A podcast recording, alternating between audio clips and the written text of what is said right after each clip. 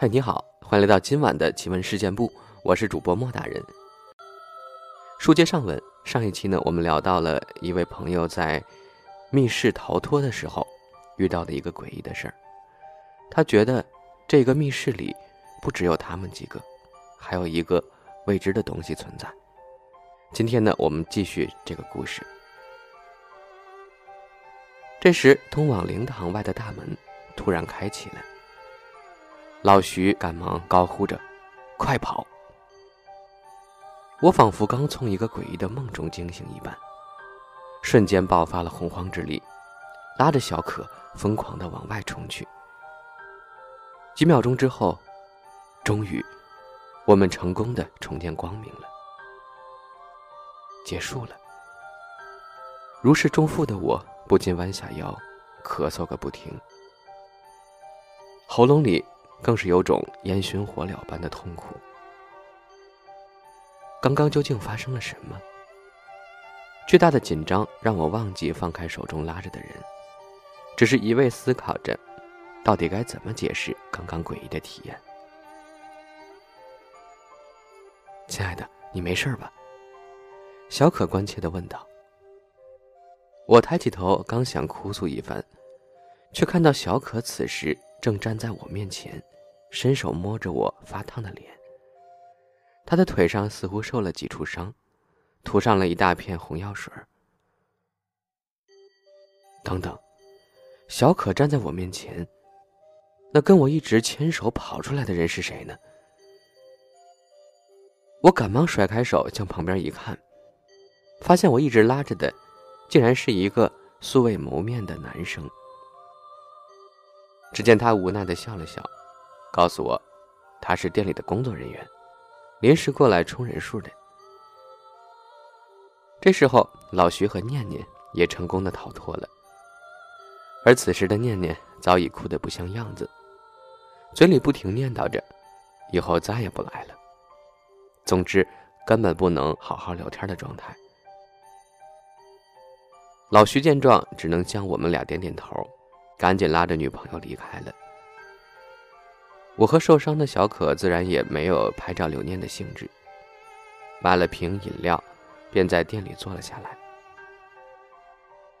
原来，在我到二楼进行单人任务时，楼下再次上演了追逐战。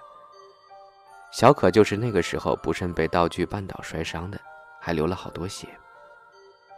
老徐担心伤口感染，就用对讲机主动联系了工作人员，让小可提前出去消毒。鉴于后续环节少了一个人就无法进行了，于是店里就派了个工作人员来进场充数。因为情节紧张，我们会合后也没来得及跟我说明情况，导致我一直误以为小可一直都在。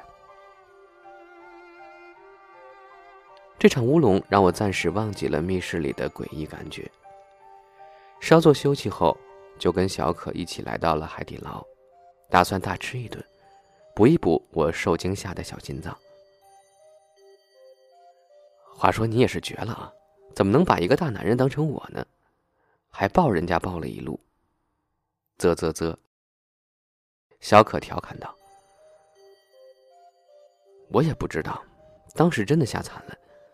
我老觉得那个念念阴森森的，谁叫他冲着我鬼叫不停呢？比女鬼还瘆人。”我依旧是心有余悸的说道：“哦，对了，你中间还跟我说过这事儿呢，说他老盯着你不放。”嗯，我咽下嘴里的羊肉，说道：“你没发觉吗？他在密室里跟在外面根本不是一个人。话痨一害怕，难道不是话更多吗？说好的挂在男朋友身上呢？”当时是因为我被 NPC 吓到了，没注意。现在回想起来，我抱着他，就跟抱着个尸体一样，凉的吓人。尸体。Look, Bumble knows you're exhausted by dating. All the must not take yourself too seriously and six one since that matters. And what do I even say other than hey? well. That's why they're introducing an all new Bumble with exciting features to make compatibility easier, starting the chat better, and dating safer. They've changed, so you don't have to. Download the new Bumble now. 什么的太夸张了吧？小可笑道。真的，我就跟掉了冰窟一样，今晚指定得发烧。小可见状想了想，说：“ 退一万步讲，哪怕他真的是个尸体，可他也没对你干什么，不是吗？相反的，他还帮了你呢。你在楼梯上踩空的时候，他可是第一时间扶住了你，不然，你摔的肯定比我还惨。”听了这话，一时间我也无法反驳。诡异归诡异。这个素不相识的队友的确在密室三番两次的帮了我。按说我应该感谢人家的，可我心里始终无法将密室中的那个人跟哭哭啼啼的念念联系起来。还有，那个冰凉的触感和叹息，那绝对不是一个人。见我陷入了沉思，小可不禁安慰起我来。哎呦，别想了，你就当是密室之神现身好了，专门为了保护你这种萌妹子，替你消灾挡祸，帮你壮胆的。我哈哈大笑了一顿，倒也是说得通。不过这位密室之神显然只眷顾我一个人，你可一点光都没沾到。我还指了指小可挂彩的膝盖。哎，谁说不是呢？小可顿时也很无奈，瞬间我对这位密室之神的反感消减了不少。如今密室行业风生水起，恐怖题材又独占头筹。解压归解压，可小可这样因为追逐逃跑，或是店内硬件设施不过关导致的受伤事件倒也不少。未成年的小孩玩密室玩出病来的也不是没有的。在日本。有言灵一说，认为语言会使事物有假成真。说不定玩家们说的多了，就真的诞生了这么一位保佑玩家不受伤的密室之神，时不时附身在某人身上，成为你陌生的队友呢。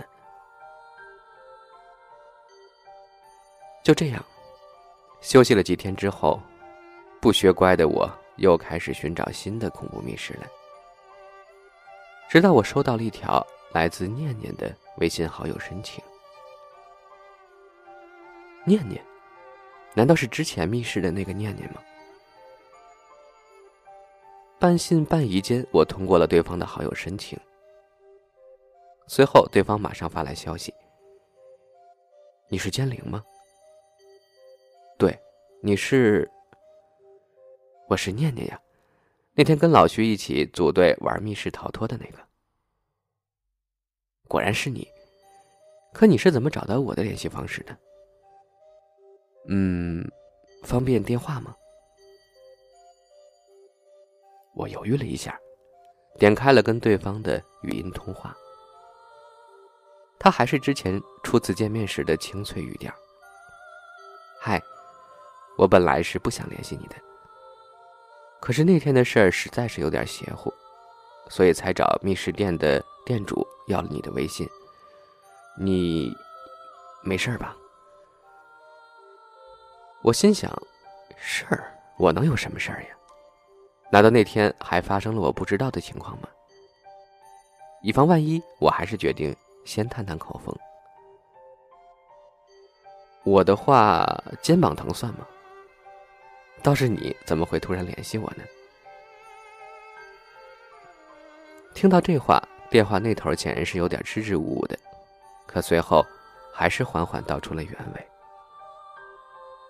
说实话，那天一进密室里，我就昏昏沉沉的，只记得一直拉着某个人不放来着。我以为我拉的是老徐，可事后他才告诉我，那个人其实是你。我全场就跟喝断片了一样，什么也没记住。直到最后，在那个灵堂里，我不知怎么的突然就醒了。然后我就看到你和你身边的人。我身边的人，你是说后来加进来那个男生吗？就那个工作人员？不是，那个时候站在你身边的根本不是男的，是一个穿着破衣服的长头发女人。一开始我以为他是密室里的 NPC 呢，谁知道，你突然就抱住了他。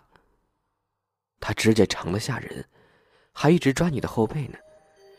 我我以为你要被活生生的撕开了。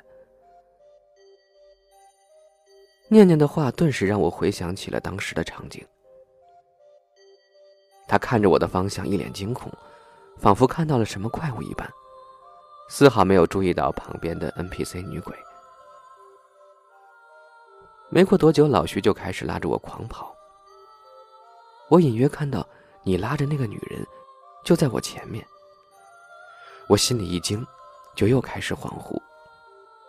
等真正清醒过来时，已经是回家的车上了。之后我就好像受了凉，一直重感冒，到今天才刚好点每天晚上一闭眼，就想起当时看到的画面。我实在受不了了，才想联系你。你你真的没问题吗？念念的话打碎了我之前所有的猜想。我一个人。或许会被气氛渲染，出现错觉。可念念跟我非亲非故，完全没理由编造这种谎言。之前我一直以为是我太害怕，才把男工作人员当成了小可。但现在想想，两人身材差距颇大，而当时我抱着的分明是跟我身高相差无几的女生啊！好不容易挨到了午休，我连忙拉着小可一块吃饭。顺便把念念的事告诉了她，可他的反应却出乎我的意料。犹豫过后，他突然说起了当天发生的另一件事儿。我没法知道那个念念说的是真是假。可有件事儿，我怀疑了好久，之前没告诉你。其实我觉得当天我绊倒是有人故意绊的我。而且我怀疑，就是念念。什么？我惊恐的问道。因为我摔倒的时候，突然就闻到一阵香味儿，离我特别近，就像有个人冲到我旁边一样。当时你不在。老徐之前一直和我找线索，他身上根本没有喷香水，只有那个念念。我嫌他太墨迹，就一直没靠近。我思来想去，只有他了。香味儿，又是香味儿。当时我在念念身上，和在灵堂里，都闻到过一种味道。我从来没跟任何人提起过这件事儿，可现在小可却跟我有了相同的遭遇。是不是一种寺庙里的味道？檀香那种？我颤颤巍巍的问他。小可想了想，有点像，但没寺庙里那么好闻。嗯，你去上过坟吗？在野外，线香混着烧纸钱的那种味道，就跟那种差不多。瞬间。我联想起了念念口中的那个女人，破烂的衣衫，杂乱的长发，沾着鲜血的指甲，正伸向我的后背。突然间，我感觉背脊一凉。没记错的话，我的确是从去密室那天开始，肩膀一天比一天的酸。我一直以为是我在奔跑途中扭到了。难道另有原因？当即我就拉着小可来到了洗手间。等我脱下衣服，就听到了小可的一阵惊呼。我的后背不知何时多了五道淡紫色的淤青仿佛是被一只怪物的手狠狠的抓了一把。回到家我久久无法入睡背后的伤虽然擦了药但依旧是火辣辣的疼。我知道一切的始作俑者不是念念也不是后来加入的工作人员而是另一个出现过又消失了的队友。在百思不得其解之时，我猛然的想起了另一个人，那个从头到尾都没有出现过的第五位平常人。虽然无法联系到这个人，但我记得我曾在大众点评上截过拼场成功的图。我翻出照片，上面显示了三个拼场人，一个是我，拼了两个人；另一个是老徐。同样拼了两个人，剩下的应该就是那个跳车的玩家。这个人的头像漆黑一团，ID 名称只显示了 L 叉叉 G，因为 ID 不完整，我也无法查找这个人的主页。头像里似乎能看到什么字儿，但因为图太小，根本看不清，只好作罢了。因为事出诡异。我周末放弃了一切行程，直奔雍和宫去拜了拜，捐了些香火钱。此后背上的印记慢慢消退了，想必那位消失的拼场人，也只是某处的孤魂野鬼。机缘巧合才找上了我这个一天到晚寻刺激的人吧。至于是怎样的机缘，我在后来的确是有所猜测，因为在密室事件发生一个月后。我所在的密室微信群受邀进来了一位新玩家。往常这种提示我并不会多看，可当时那个头像我一眼就认了出来。漆黑的背景中隐隐有一个暗红色的字。我点进去个人主页，放大图，才发现是一个灵魂的灵字。